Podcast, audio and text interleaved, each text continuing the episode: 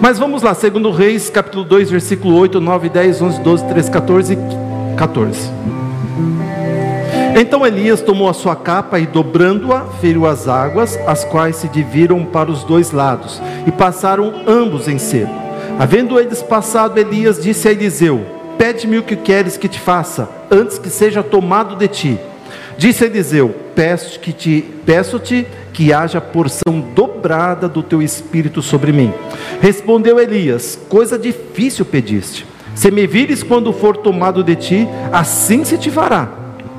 Porém, se não, não se fará. Indo eles andando e falando, de repente um carro de fogo, com cavalos de fogo, os separou um do outro, e Elias subiu ao céu num redemoinho. E vendo Eliseu, clamou: meu pai, meu pai, carros de Israel e seus cavaleiros. Eliseu nunca mais o viu. Tomando as suas vestes, rasgou-as em duas partes. Apanhou a capa que caíra de Elias e voltou e parou à margem do Jordão. Então tomou a capa que caíra de Elias, feriu as águas e disse: Onde está agora o Senhor, Deus de Elias? Quando feriu as águas, essas se dividiram um para um e para outro lado, e Elias passou. Ele queria saber se a unção estava com ele e fez a mesma coisa que Elias tinha feito. Eliseu falou: Vamos ver então se o negócio, cadê Deus? E tocou ali, a água parou, abriu o rio e foi uma bênção total. Queridos, pode apagar a luz, vamos orar. Eliseu tem uma vida para nos contar nesta noite, algo especial para nós. Eu quero falar com você de uma maneira da parte de Deus todo especial. Pai Santo, no nome de Jesus, toma, Deus, a minha vida para falar agora ao teu povo, à tua igreja. Senhor, que o Senhor cresça e eu diminua, que haja a manifestação do teu Espírito sobre nós, que haja, Senhor, um mover sobrenatural mais e mais. Já sentimos e estamos sentindo o teu poder e cremos que o Senhor está aqui. É isso que eu te peço e agradeço no nome de Jesus Cristo. Amém. Para quem não conhece Eliseu, Eliseu ele era um filho de um fazendeiro muito próspero na sua região. Safate era o nome do pai de Eliseu, era um homem de muitos recursos, ele tinha vários funcionários, vários lavradores, e naquela época todo verdadeiro israelita, rico ou pobre, faziam todos os seus filhos trabalharem. Então todo filho de um israelita naquela época tinha que trabalhar. E apesar de Eliseu ser superior aos seus empregados, ele estava lá trabalhando, arando juntamente com os outros. Eliseu não parava de trabalhar. E certo dia, numa primavera, Eliseu está ali lavrando, e Elias aparece por detrás dele e joga o seu manto sobre o ombro de Eliseu, jogou o manto ali. Elias não disse uma palavra, mas Eliseu entendeu exatamente o que aquele gesto significava.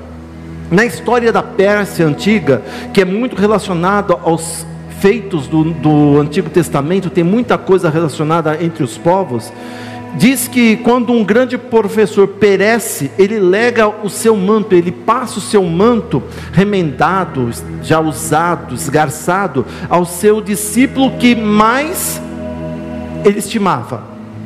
E quando aquele discípulo veste aquele manto, vestia aquele manto, o discípulo recebia todo o poder e a santidade do seu predecessor. Então era passado então todo o conhecimento para aquela pessoa. E Eliseu, entendendo o que aquilo significava, ele foi até os seus pais se despediu dos seus pais, voltou ali, queimou o seu arado, o seu material de arar a terra, fez um churrasco, distribuiu para todo mundo comer aquilo ali. Aquilo, aquele arado era exclusivo de Eliseu, porque na tradição deles, quando você colocava a sua mão num arado, a primeira vez que você colocava, aquilo ali seria o seu arado, ninguém mais poderia tocar, fazia parte da sua vida, fazia, faria parte da sua história. E Eliseu tinha aquele arado e ele pegou aquele arado e ele queimou aquele arado. Eliseu, vamos pegar na cultura romana, ele ateou fogo aos seus navios. O que acontecia com os impérios quando os navios chegavam num local para uh, conquistar uma outra terra, uma outra nação, quando os soldados viam que era uma, uma região meio que dificultosa, terrível, eles queriam voltar, pegar o navio e voltar para a sua terra. Então o que o comandante do navio fazia? Ele queimava o navio para ninguém mais voltar. Os romanos faziam muito disso. Então o que Eliseu faz? Ele pega o seu arado e ele queima o seu arado. Ele queimou o seu navio. Ele não voltaria mais a tocar naquele arado. Ele não voltaria mais a mexer com aquilo. Agora ele teria que caminhar numa nova direção. É como a letra de uma canção do Morada, né? Não sei quem conhece. Né, que ele canta assim: Eu me despedi dos meus pais, eu queimei minhas carroças e eu afundei meus barcos no cais. Quem conhece essa canção? Dá para entender agora o que Eliseu, Eliseu fez, né? Ele queimou, afundou. Olha, me despedi dos meus pais, agora é uma nova trajetória, é uma nova história. O pai de Eliseu, Safate, estava envelhecendo. E de acordo com a tradição, Eliseu iria herdar o patrimônio do seu pai. Mas de uma hora para outra, os planos de Safate são mudados. Foi tudo mudado, tudo jogado por terra. A capa, o manto que Safate, o pai de Eliseu, colocaria sobre o seu filho Eliseu, agora não poderia ser mais tocado. Ele foi falar: Olha, pai, agora eu estou indo para um novo projeto. Foi colocada uma outra capa sobre mim, uma capa de profeta. E o pai entendeu isso, e agora o pai, o Safate, iria colocar a capa dele sobre um dos seus lavradores, um outro lavrador, um empregado. A partir daquele dia, Eliseu estava agora morto em Abel Meolá, a cidade onde ele vivia. Eu não mais pertenço a essa terra.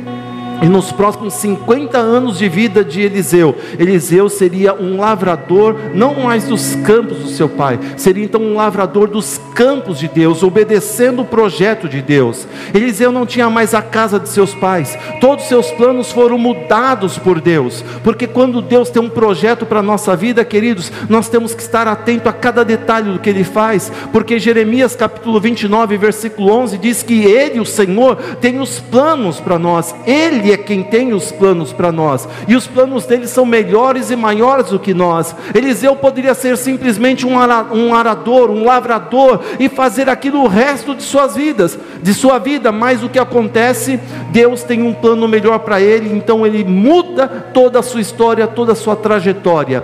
Eu lembro, queridos, que eu fazia parte de uma igreja bem pequenininha, já contei para vocês muito disso daqui, mas muita gente não sabe. E eu tocava violão lá, hinos da harpa, sei quase todos da harpa tocar ali. E o que acontece, estava muito simples. Eu estava, já contei para vocês o negócio do rádio, não contei? Quem conhece a história que o rádio falou comigo? Quase todo mundo. Ah, muita gente não conhece. Quem não, nunca ouviu? Levanta a mão. Quem nunca ouviu quando o rádio conversou comigo? Levanta bem. Ah, bastante. Então vou ser, vou ser obrigado a contar. Nossa, que sacrifício, meu Deus do céu, não queria contar isso, mas já que tem muita gente, vou contar. Aí o que acontece? Fazia parte de uma igrejinha, eu estava lá, era solteiro ainda, há muito tempo atrás, há muitos anos atrás que passou de dois anos, três anos já é muito, né? Mas fazem mais de 30 anos isso. É, eu estava em casa, eu sempre gostei de dormir com o rádio relógio. Hoje em dia é o celular com mensagens, a gente escuta muita pregação. E eu dormia com o rádio relógio ligado ali numa estação evangélica. Era AM, FM não existia rádio evangélica ou gospel, como você gostaria de dizer. E eu estou lá deitado na minha cama e de repente é, um, um radialista, o apresentador do programa, um programa evangélico, fala assim: Olha, o Ministério Internacional Gineto Alencar está precisando de voluntários. Se você tem mais de dois anos que é cristão, já é batizado, você pode participar como conselheiro do programa Uma Nova Dimensão, que tem todos os sábados pela manhã, às nove da manhã na rede Bandeirantes, a nível nacional. Puxa, esse negócio deve ser legal, né? Aí ele responde para mim: é legal mesmo, você pode ir lá, vai, pega a caneta para você fazer. Então, pega uma caneta, um papel, uma caneta, anota o número do telefone para você ligar e fazer a sua inscrição para você ser um conselheiro por telefone. Eu falei: será que eu vou? Fiquei sentado na cama. Aí o rádio falou assim: vai lá, levanta e pega esse papel e caneta. Está falando comigo, né? Eu levantei aquele negócio bem demorado, fiquei enrolando, e ele falando outras coisas lá, falando dos programas, e eu, eu procurando papel, sem vontade nenhuma, né? Mas vamos pegar, achei o papel, achei a caneta. Quando eu peguei o papel, a caneta, sentei do lado da cama, ele falou: Agora que você pegou, anota o número do telefone.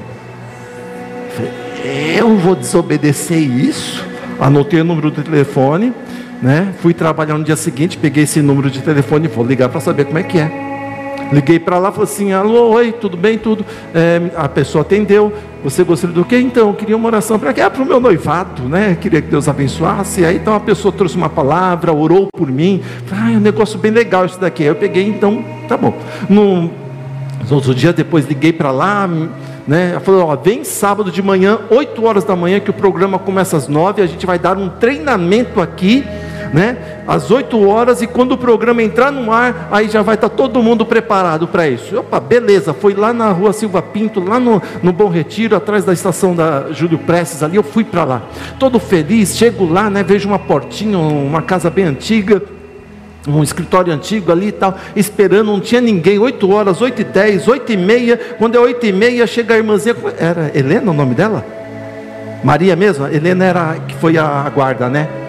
A primeira guarda civil do mundo. Aí o que acontece? Chega a irmã Maria limpando. Ah, paz, senhor, meu irmão, paz. Você veio aqui para aconselhar? É, vim aqui para o curso. Né? Ela abriu a porta lá, tudo mais. Eu fiquei esperando, não apareceu ninguém. O programa já ia começar. Quando faltava cinco minutos para o programa TV começar, o telefone tocou. E eu não sei como é que funcionava. Estou esperando alguém para vir me ensinar. Nada. Toca, toca o telefone, ela grita lá fazendo um cafezinho lá. Meu irmão, você não vai atender? Vai que alguém vai se suicidar e você não vai ajudar essa pessoa. Aí eu. Alô? Era uma pessoa lá do Nordeste, né? Lá de Campina Grande. O programa tá, passa lá.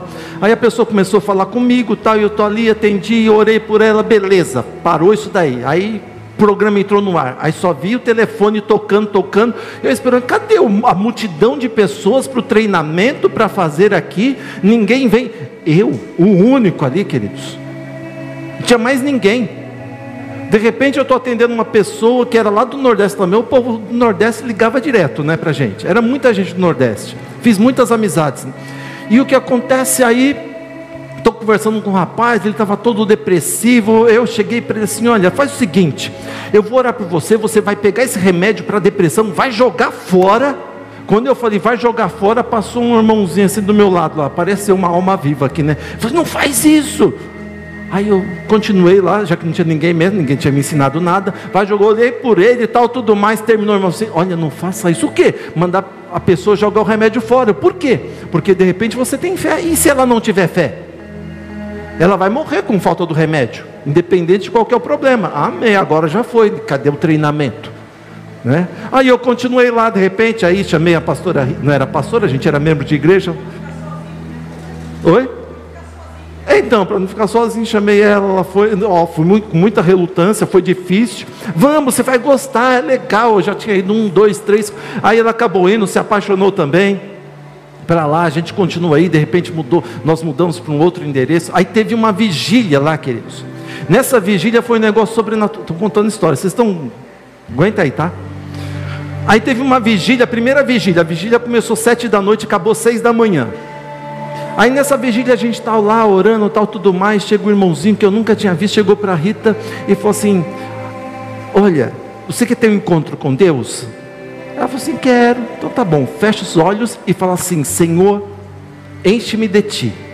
Aí ele foi botar a mão que é assim nela, aí ela, buf, caiu no chão, nem encostou. Falei: Pronto, agora morreu. Nem casei. E a Thaís e a Giovana? Como ficarei eu sozinho, sem minha esposa? Nem casei. Aí o que acontece? Ela está lá no chão, eu desesperado, nunca tinha visto esse negócio de cair na unção. Ela caiu ali e tal, tudo mais. E o Senhor levou ela, assim, ela foi como para um local bem bonito. Depois, quando ela quiser, ela conta para vocês. Eu não vou contar, não, que ela não me autorizou a falar isso. Se ela quiser, ela conta quando ela for pregar, tá? Aí o que acontece? Ah, mas alguns já sabem. Aí de repente eu estou ali, tá todo preocupado, Senhor, traz ela de volta, não deixa ela morrer não. Para mim ela estava lá estatelada no chão lá, né? Aí de repente ela volta, aí graças a Deus já fiquei mais tranquilo, né? Aí o irmão chegou, você quer ir também? Eu falei, não sei se eu quero. Ai, tá bom, vamos, senhor. vai saber, né? Não sei para onde que ela foi. E... Mas assim, era muita bênção, muita unção. Depois a gente foi para uma outra para uma outra igreja, a gente foi para a Assembleia do Bom Retiro, ficamos lá um tempo, e quando eu estava na Assembleia do Bom Retiro, eu vi um pastor, o reverendo Hoover, norte-americano, estava pregando e ele pregava assim como eu estou aqui, ó, usando o caderno. Ele pregava aquilo ali, depois ele fez a propaganda da, da faculdade, Escola Superior de Teologia Evangélica, AES. Eu falei, gente, eu quero isso daí. Peguei o, o papelzinho, fiz minha matrícula e comecei a estudar teologia. Foi uma bênção aprendi muita coisa, não pensava em ter igreja, mas eu queria levar a palavra do Senhor, parecia que eu estava queimando as coisas, eu queria isso daqui. Aí Deus, num certo dia, é, a irmã Rosa, a gente era de uma outra igreja, a irmã Rosa, ó, vamos orar pela igreja, vamos lá em casa, começamos a orar lá numa quarta-feira. Tinha sete pessoas, aí Deus já nos direcionou, começou a vir gente, vir gente. Peraí, o negócio está crescendo aqui, vamos oficializar e o que acontece? A gente está aqui agora com vocês. A gente não sabe os planos de Deus, mas o Senhor diz que Ele, sabe, Ele tem os melhores planos para a nossa vida. Isso é importante, queridos, quando você se coloca nessa brecha, quer colocar na brecha, eu vou passar por aqui, a brecha é difícil passar. Machuca, mas quando você se coloca para passar por ali, você vê que do outro lado tem um plano gigantesco de Deus para a tua vida, e você se sente realizado. Eu gosto de estar aqui com vocês, me sinto muito bem estar aqui pregando a palavra do Senhor. E eu vejo aqui no capítulo 2, versículo 9, é, Eliseu falando: Olha, eu quero porção dobrada do teu espírito sobre mim. Estou correndo contra o tempo, tá? Eliseu não pediu o dobro dos bens, não pediu o dobro do patrimônio de Elias, queridos. Como todo bom pastor, eu acredito que Elias tinha orado também, pedindo para que aquele que seria o seu sucessor tivesse também duas ou dez vezes mais da unção, do poder do que ele tinha, porque é isso que nós queremos. Eu sempre falo para a garotada, para os irmãos da igreja: olha, eu quero que vocês tenham mais sabedoria do que eu, eu quero que vocês tenham mais conhecimento do que eu, eu quero que vocês tenham mais unção do que eu, porque vai chegar um momento que a gente para e vocês vão continuar, e é gostoso quando a gente vê o nosso legado, as pessoas florescendo mais ainda do que nós e ele seria bem sucedido. Elias pensava assim: olha, tem que ter mais, e vai ser melhor até mesmo para mim. Eliseu pediu o que lhe foi prometido no momento em que foi colocada a capa sobre ele. Quando foi colocada a capa, ele sabia: eu vou receber a unção de Elias. Mas o filho adotivo sempre recebia a porção dupla do primogênito. É por isso que ele falou: Eu quero a porção dupla, porque eu fui adotado por você. E como eu fui adotado por você, eu tenho direito à porção dupla da tua unção. Não um dobro do que o pai adotivo tinha, não, era da porção que cabia ao filho. Não era a porção do Elias, era a porção do que lhe pertencia. Então, foi isso que ele pediu. Elias iria partir, o trabalho dele estava se findando, ele precisava deixar um legado.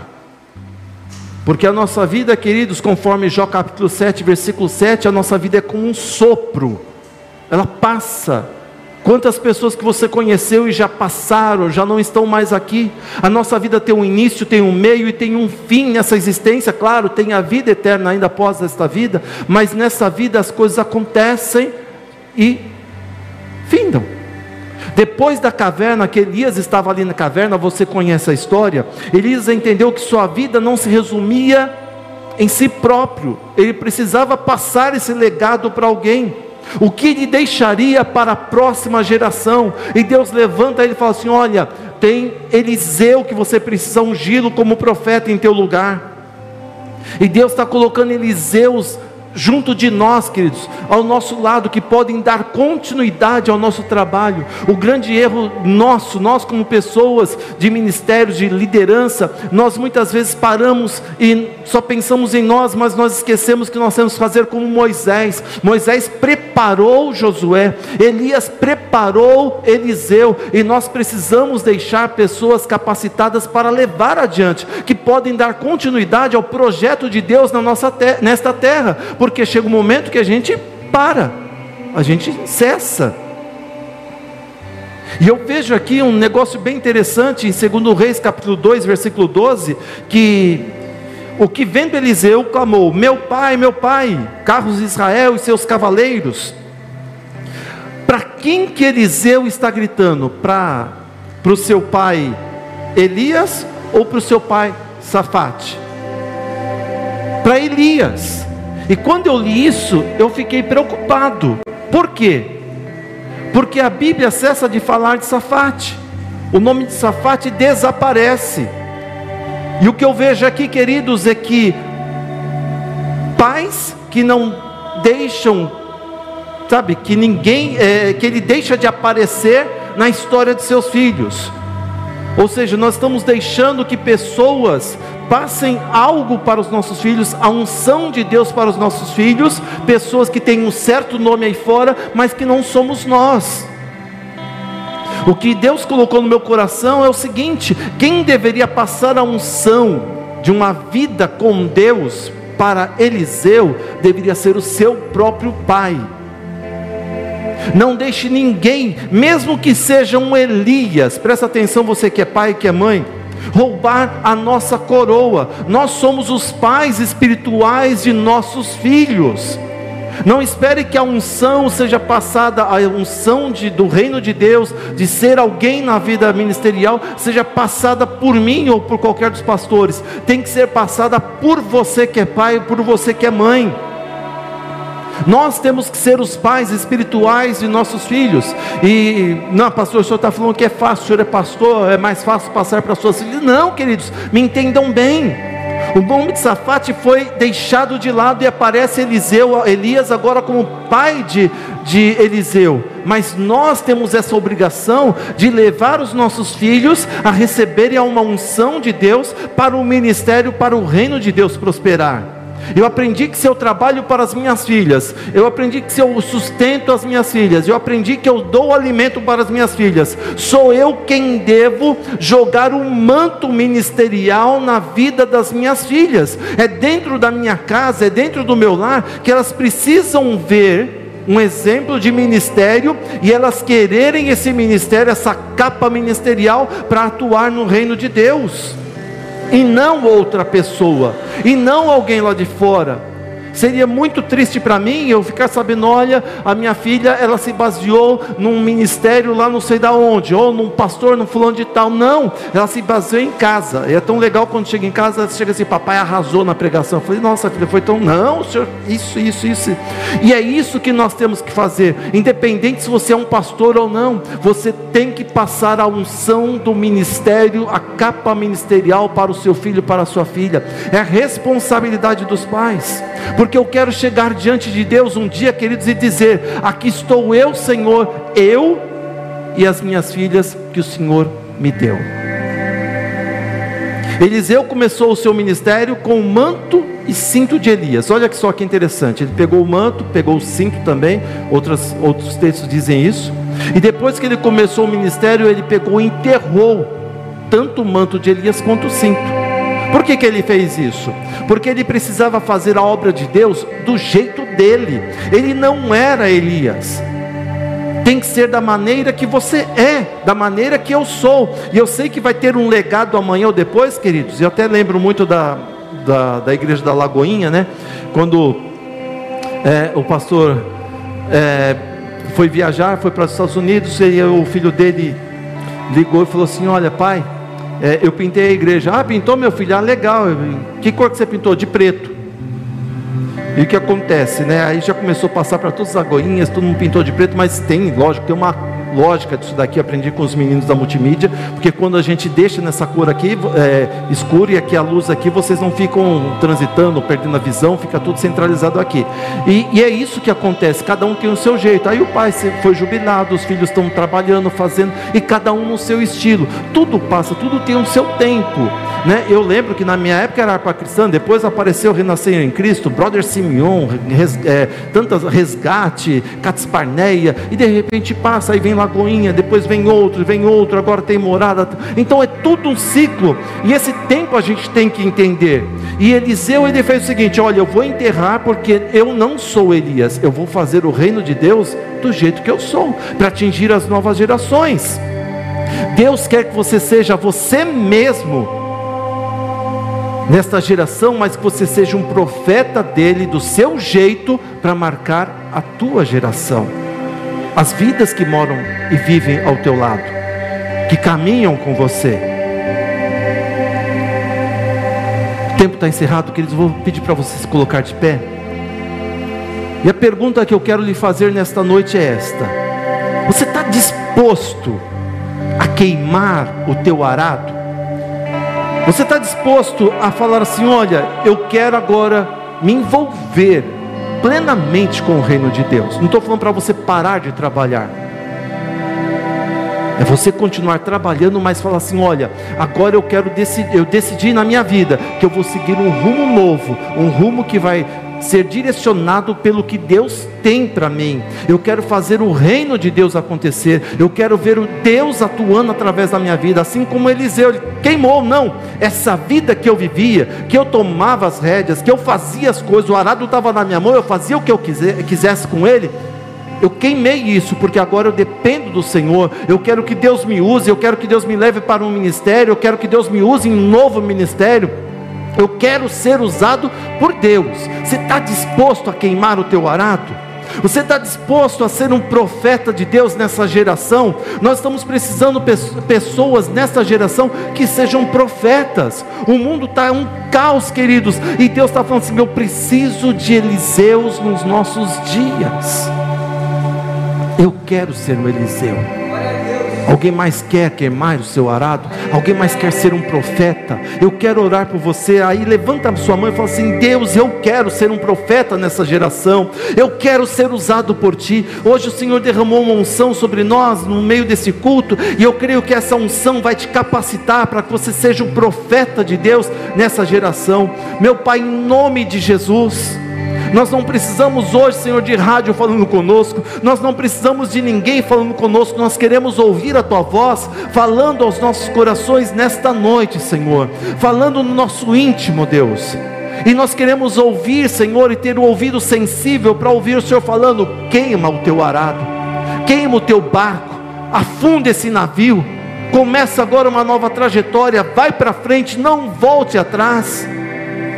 Senhor, nós precisamos, ó Deus, nessa geração, nesta igreja, de profetas, profetas de bermuda, Senhor, que são os nossos jovens, adolescentes, que vão pregar, vão fazer acontecer. Nós precisamos, Senhor, de casais profetas que vão alcançar outros casais. Nós precisamos de homens e mulheres usados por Ti, Senhor, para fazer essa geração ser mudada, Senhor. Ó Pai, o mundo está clamando por uma restauração, e a restauração parte de nós, Senhor, porque nós temos o Espírito Santo, nós temos o Senhor, então vem usar a nossa vida de uma maneira sobrenatural, meu Deus, em nome do Senhor Jesus.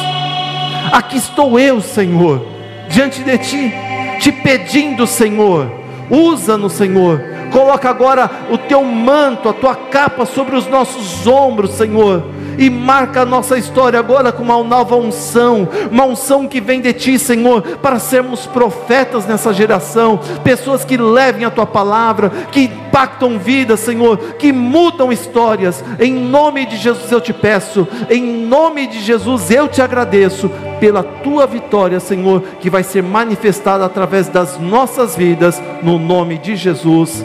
Amém. Amém, queridos. Pode aplaudir o Senhor se tem algum profeta aqui nesta noite.